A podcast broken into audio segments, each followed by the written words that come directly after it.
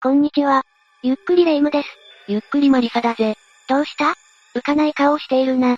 知り合いが裁判員になったんだぜ。へえ。その話を聞いたら、自分が裁判員として呼び出されたらと思うと憂鬱になるぜ。どうして？知り合いは窃盗事件の裁判の裁判員だけど、殺人事件の裁判員として呼び出される可能性を考えると、憂鬱だぜ。そうね。法廷では証拠品の提示もあるから、それも見ないといけないわ。窃盗事件なら盗品とか、窃盗のために使った道具とかだけど、殺人事件なら現場の写真とか、死体の写真とか、凶器の写真とか、そんなもの証拠品ですなんて見せられたら、正気でいられるかわからないぜ。その心配はもっともだわ。人が人を裁くことの難しさにも直面するだろうし。判決が人の人生を左右してしまう。その決断は難しいわね。今回は裁判員裁判の事例を話そうと思うわ。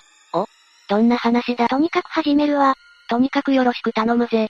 それじゃ、ゆっくりしていってね。では、今回は日本の裁判員制度から話をしていくわ。おたまにニュースとかで見る裁判員裁判のことだな。うん。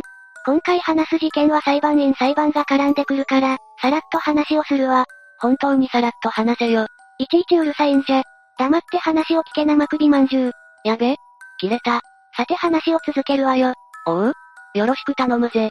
裁判員制度は日本にいる衆議院議員選挙の選挙権を持つ有権者から、無作為に選ばれた市民が裁判官と共に刑事事件の裁判を行う制度のことだわ。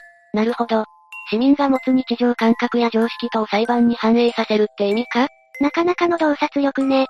さらに言えば、市民にも司法参加してもらうことにより、国民の司法に対する理解を深め、信頼を向上させることを目的としているわ。外国ではヨーロッパの国々では古くから三審制という制度があり、市民が裁判に参加する制度があったわ。日本では歴史が浅そうだな。日本の裁判員制度は歴史が浅いわ。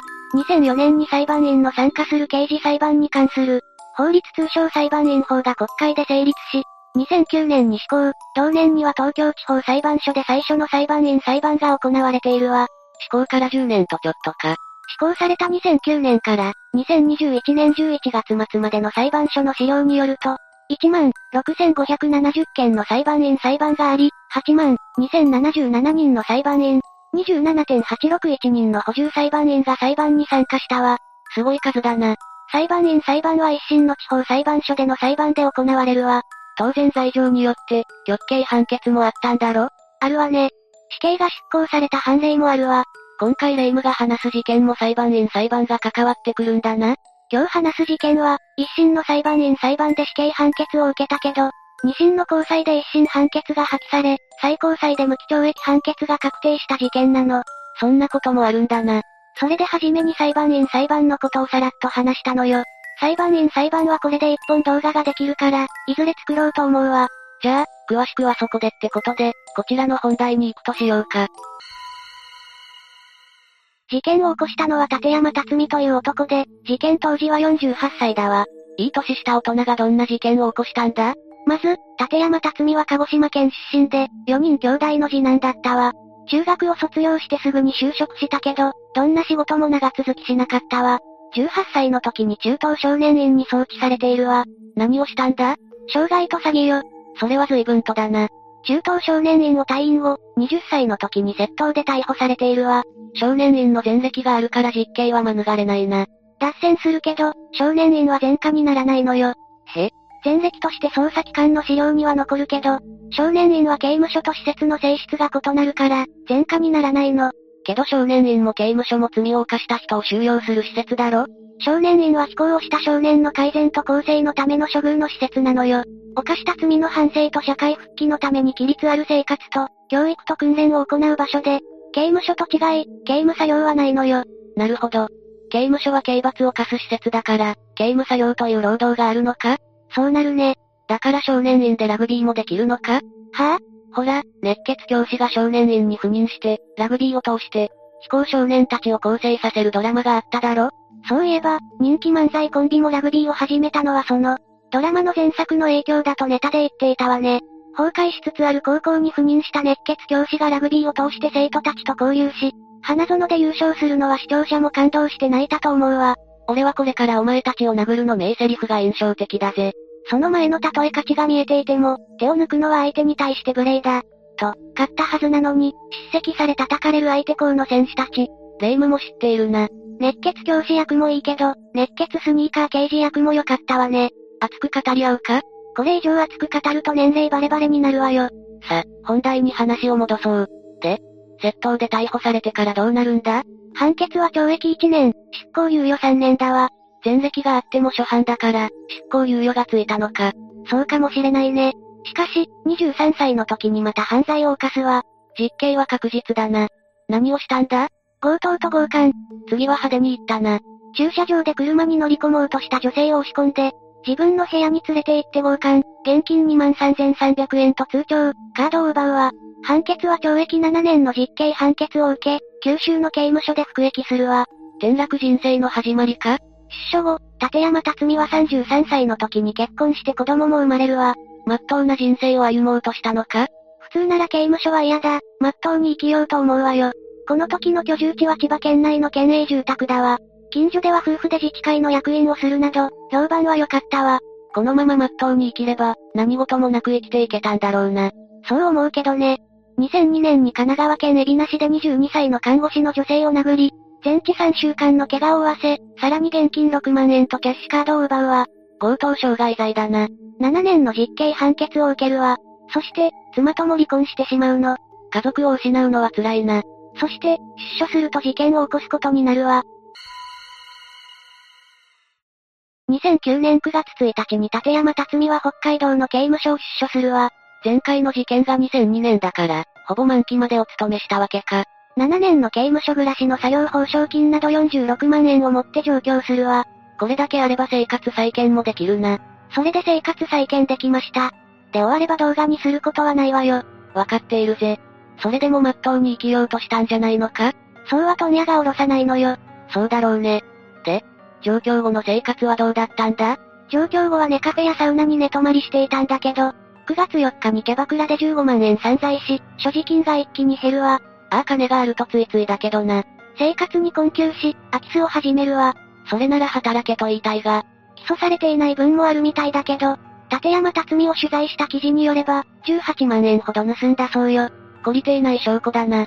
さて気合を入れて、ここから裁判所の資料を見ながら、一気に犯罪を羅列していくわよ。ちょ、ちょっと待て。何？気合を入れてってなんだ？まあ聞きなさいよ。引用は2011年6月30日宣告の裁判所資料よ。こちらも気合を入れて聞くか。1件目、2009年9月16日13時30分過ぎ頃、金品を摂取する目的で千葉県内の住居に侵入。6畳間西側腰高窓の施錠を外して侵入し、現金約4万3000円を投手。住居侵入罪と窃盗罪が成立だな。2件目、2009年10月10日22時30分頃、千葉県内の住居に侵入。3日0時過ぎ頃、住人の女性当時76歳に対し、暴行を加え、両手薬指を結束バンドで固定、さらに暴行を加えた上で、現金1万5千円、キャッシュカード2枚、クレジットカード1枚を強奪。被害者に全治3週間の怪我を負わせる。住居侵入罪と強盗傷害罪だな。3件目、10月6日20時頃、千葉県内の住居に侵入。LED ライト1個時価約2980円相当を投手。住居侵入罪と窃盗罪だな。4件目、10月7日18時40分頃、千葉県内の住居に無施錠の玄関から侵入し、住人の女性当時61歳に暴行を加え、スカーフやタオルで両手両足を緊縛。さらに暴行を加え、現金1万円を強奪。被害者に後遺症を伴う全治8週間の怪我を負わせる。住居侵入罪と強盗傷害罪だな。さらに、19時10分頃、帰宅した娘当時31歳に暴行を加え、被害者が着用していたスパッツで両手首を後ろ手に緊縛、さらに暴行を加え、現金1万6千円、キャッシュカード1枚、クレジットカード3枚、現金561円入った財布時価2万円相当1個、定期券1枚など10点の入ったバッグ時価1よろず7500円相当1個を強奪。やりすぎだぜ。さらに強姦の目的で娘を連れ出し、娘所有の車時価約30万円相当1台を強奪。被害者を同社から脱出することを困難にし、不法に監禁。被害者が暴行と監禁で抵抗できない状態であることに乗じて、強姦に及ぶ。被害者は全治2週間の怪我を負うわ。お腹いっぱいな内容だな。そこだけでも、住居侵入罪、強盗致傷罪、強盗強姦罪、監禁罪、窃盗罪、犯罪の総合商社か？5件目は同じ日の午後8時頃、4件目の被害者から強奪したカードを使い、コンビニエンスストアの ATM から現金55万円を投手。実は、被害者はその後に強姦されているんだけど、ならこれは4件目に入るのか？裁判所の資料の罪となるべき事実の項目では、4件目の一連の、犯行と、5件目の ATM からの窃盗は別に扱われているわ。別々の事実として扱ったのか。しかし、これで窃盗罪だな。6件目は2009年10月20日の夜から21日の未明にかけて、千葉県内のマンションに侵入。住人の女子大生当時21歳宅にベランダの吐き出し窓から施錠を外して侵入。21日10時16分頃帰宅した女性に対して、室内にあった包丁を突きつけ、両手首をストッキングで緊縛し、現金5000円、キャッシュカード2枚、クレジットカード2枚を強奪。さらに被害者の左胸部を3回突き刺し、左胸部損傷による出血性ショックにて死亡させて殺害。ついに行くところまで行ったか。7件目は同日13時26分頃、ATM コーナーにて女子大生宅で、強奪したキャッシュカード1枚を用いて現金2万円を摂取。続いてもう1枚のキャッシュカードと、クレジットカードを使用して現金を摂取しようとしたけど、暗証番号が一致せずに諦めるわ。まあ、世の中なんでもうまくいかないよな。8件目は同日13時38分頃、今度はコンビニエンスストアの ATM で、女子大生名義のクレジットカードから現金を引き出そうとするけど、暗証番号が一致せずに諦めるわ。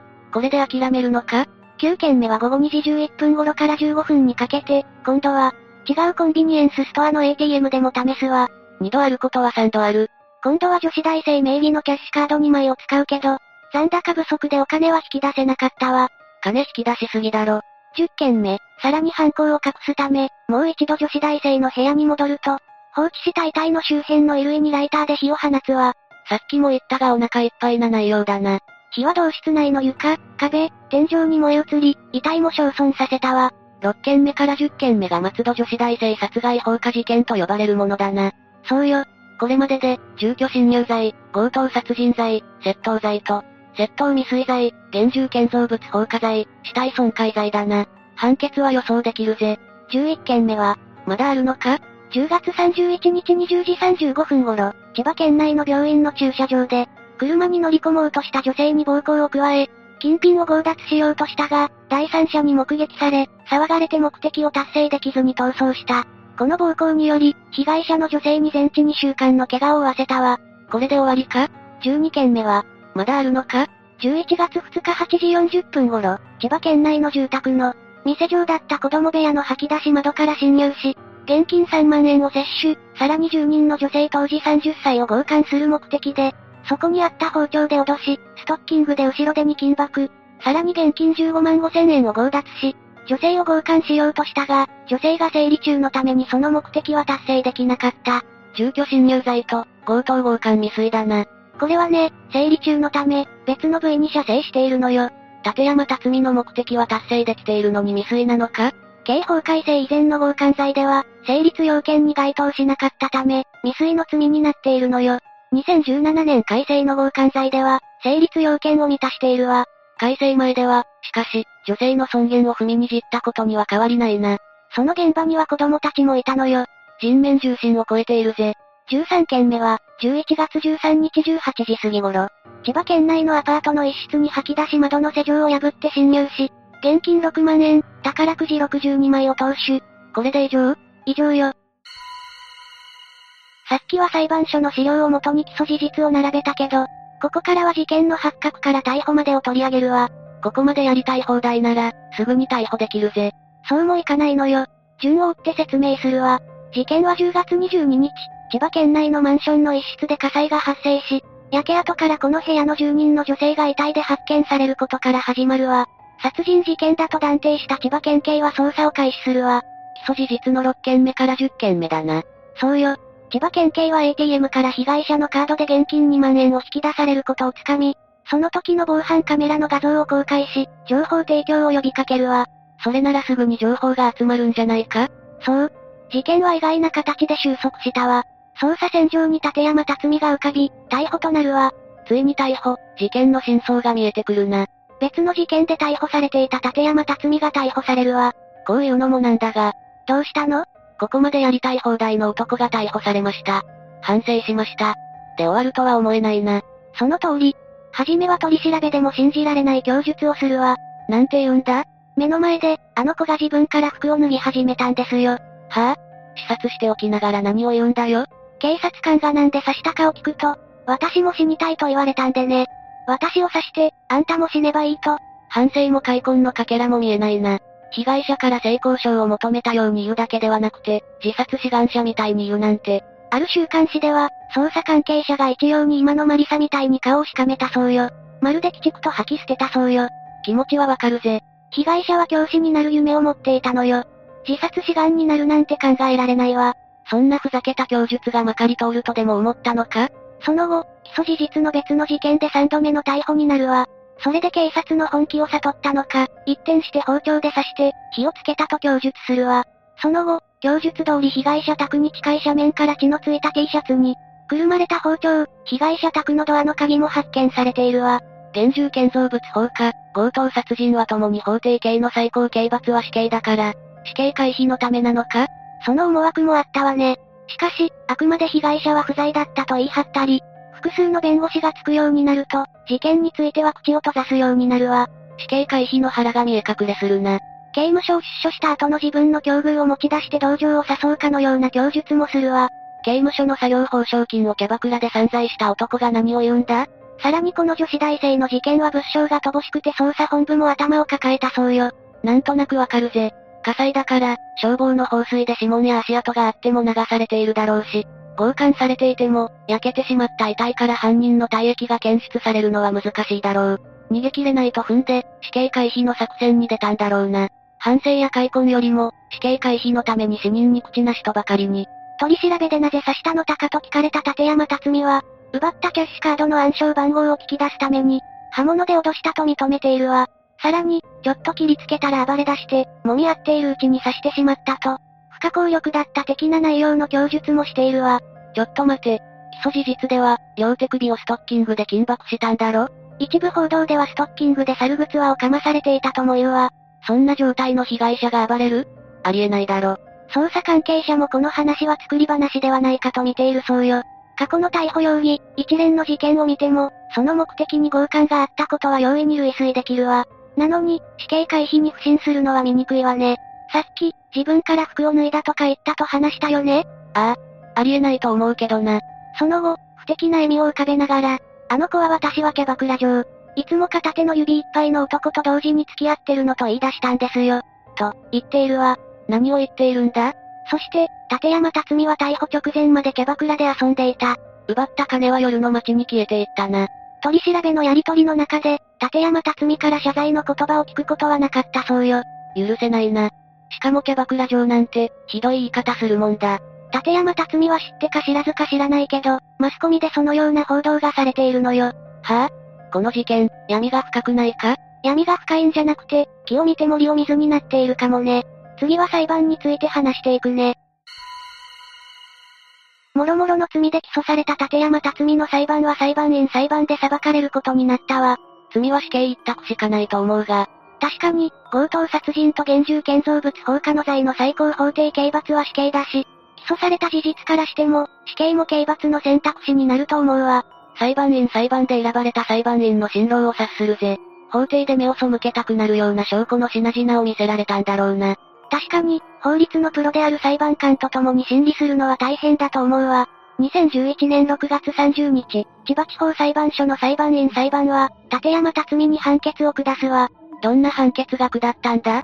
判決理由の中で、被告人が出所してから2ヶ月という短期間の間に、強盗殺人、現住建造物放火を含む強盗致傷や強盗強姦、同未遂罪など13件の犯行に及んだ責任に追及して、強盗殺人、現住建造物放火等の事件は殺害対応が冷酷非常であり、その結果は重大である。同様に、強盗致傷、強盗強姦などの事件が悪質で重大であること、前科があるの短期間の犯罪の反復類行政現れた被告人の反社会性が顕著であり、被告が真に反省しているとは評価できない、としているわ。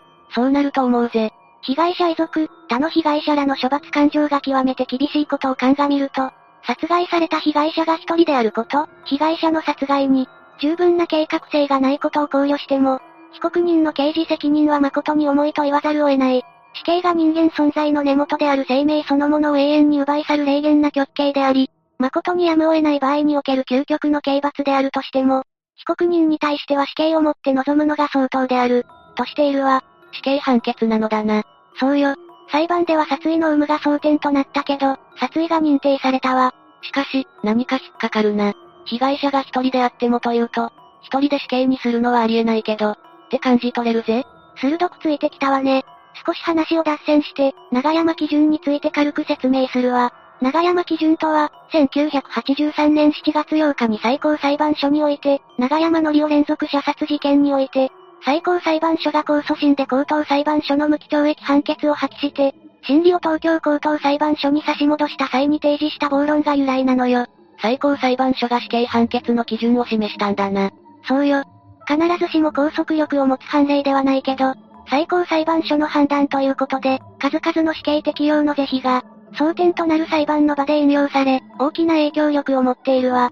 別の説明になるので、詳しくは説明を省くけど、その基準は、一般的には被害者数が1人なら無期懲役以下、3人なら死刑、2人がボーダーライン、という基準が形成されているわ。確かに、長山基準からすれば被害者は1人になるが、この裁判員裁判は、初の殺人による被害者が1人の事件で、殺害の前科がない被告に対する死刑判決になったのよ。裁判官と裁判員は慎重に議論を重ねた上での結論なんだろうな。被告側は刑は受け入れるが、事実認定に誤りがあるとして控訴するわ。なんだ？まるで悪あがきだな。しかし、死刑判決は覆らないだろうな。2013年10月8日、東京高等裁判所で控訴審の判決が出るわ。一審を支持して死刑か？一審判決を破棄して、無期懲役に減刑された判決よ。はぁ、あ、判決の中で、松戸事件の殺害対応が必要で冷酷非常であり、放火も危険性の高い悪質な犯行であること、その結果も重大であることを十分に考慮しても、同事件が殺害された被害者が1名の強盗殺人であり、殺害行為にいかなる意味においても計画性を認めることができないことを踏まえると、死刑を選択することが真にやむを得ないものとは言えないと考える、と述べているわ。犯行は冷酷無比であるが、計画性があるものでないってことだな。殺害された被害者が1名だから、死刑もやむなしとは言えないってことだな。しかし、これで死刑判決を破棄できるのか？さらに、松戸事件に加えて、松戸事件前後の強盗致傷、強盗強姦などの事件の、犯情が重大、悪質、かつ危険であることなどを合わせて考慮し、被告人の前科関係や粗暴で反社会的な性格傾向、被告人の反省の情が乏しいこと、松戸事件の被害者遺族や他事件の被害者らの、厳しい処罰感情などの一般上場を十分に侵釈しても、同様に、死刑を選択することが真にやむを得ないものとはならないというべきである。被告の凶悪性は認めて、さらに被害者遺族や被害者の希望しい、処罰感情を考慮しても、死刑もやむなしとは言えないってことか。そして、以上の通り、本件においては、死刑を選択することが真に、やむを得ないものとは言えないというべきである。現判断は、裁判員と裁判官が評議において議論を尽くした結果であるが、無期懲役刑と死刑という質的に異なる刑の選択に誤りが、あると判断できる以上、破棄は免れない、と、結論付けているわ。市民と裁判官が評議を尽くした判決をあっさりと覆した印象がするな。死刑が無期懲役になるなんて、これでは被害者遺族や被害者、社会も納得しないと思うぞ。検察、弁護側双方が最高裁判所に上告するわ。泣いても笑っても最後の審判だな。最高裁判所の判断は上告棄却、無期懲役確定。ありえないと思うぜ。判決理由の中で、松戸事件が被害女性の殺害を計画的に実行したとは認められず、殺害対応の悪質性を重く見ることにも限界がある事案であるのに、松戸事件以外の事件の悪質性や危険性、被告人の前科、社会的な性格傾向などを強調して死刑を言い渡した第一審判決は、本件において、死刑の選択をやむを得ないと認めた判断の具体的、説得的な根拠を示したものと言えない、と、述べて、一審判決は妥当ではないとしているわ。市民観点とは違うプロの目にはそう見えるのか？さらに続きで、第一審判決を破棄して無期懲役に処した現判決は、第一審判決の前期判断が合理的ではなく、本件では、被告人を死刑に処すべき具体的、説得的な根拠を見出しがたいと判断したもの返されるのであって、その結論は当審も容認することができる。第二審を支持する理由だな。この最高裁の決定で立山辰巳の無期懲役が決定したわ。しかし、正直な話だが、松戸女子大生殺害事件と世に知られているから、女子大生だけが殺され、現金を奪われ、放火されたと思っていたが、根が深い事件だな。まさに木を見て森を見ずということわざを体現しているわ。松戸の事件だけを見ていて、事件の全体が見えていなかったということだぜ。しかし、市民は報道からでしか事実を知ることができないぜ。そのマスコミの報道はどうだったんだ？そこがこの事件のもう一つの問題よ。被害者は大学に通う一方で、水商売のアルバイトをしていた。そのため、マスコミ各社は、夢は農家夜はキャバ嬢大学生二つの顔とか、彼氏と別れたばかりで殺された美人女子大生、キャバクラ勤めの稼ぎ方、とうとうの報道をすることになるわ。まるでヒルドラ好きの連中が喜びそうな記事の見出しだな。事件をそっちのけで被害者の生活を晒すことに命かけていそうだな。見出しだけでも事件というより、被害者を赤裸々に言っているだけの、的外れな記事ね。さらに言うと、ある元警察幹部の男が、被害者は全裸で抵抗した形跡もなく、遺体には布団がかけられていた。さらに放火などという作業もしており、男女のもつれによる、顔見知りの犯行である可能性が高い、という見解を示したわ。こういう時によく出てくるな。元刑事とか、元検察官とか。この発言が捜査を混乱させたとも言われているわ。元警察幹部の見解だから、現場の捜査員もそうだと。信じ込んでその線も当たったんだろうな。しかし、蓋を開けてみればなんとやらで、立山辰巳と女子大生の間には全くの面識はなかった。自分勝手で身勝手な男の、単なる行き当たりばったりな犯行だったのよ。素晴らしい刑事の勘だぜ。今のは褒めたんじゃないぞ。わかっているわよ。今回は千葉県松戸市で起きた、松戸女子大生殺害放火事件について話したけど、マリサ、どうだった？木を見て森を見ずだな。事件の名前からすれば女子大生が殺されて放火された事件にも思えるが、その根は深く、多数の事件と被害者がいるんだな。しかし、もっと根は深いと思ったぜ。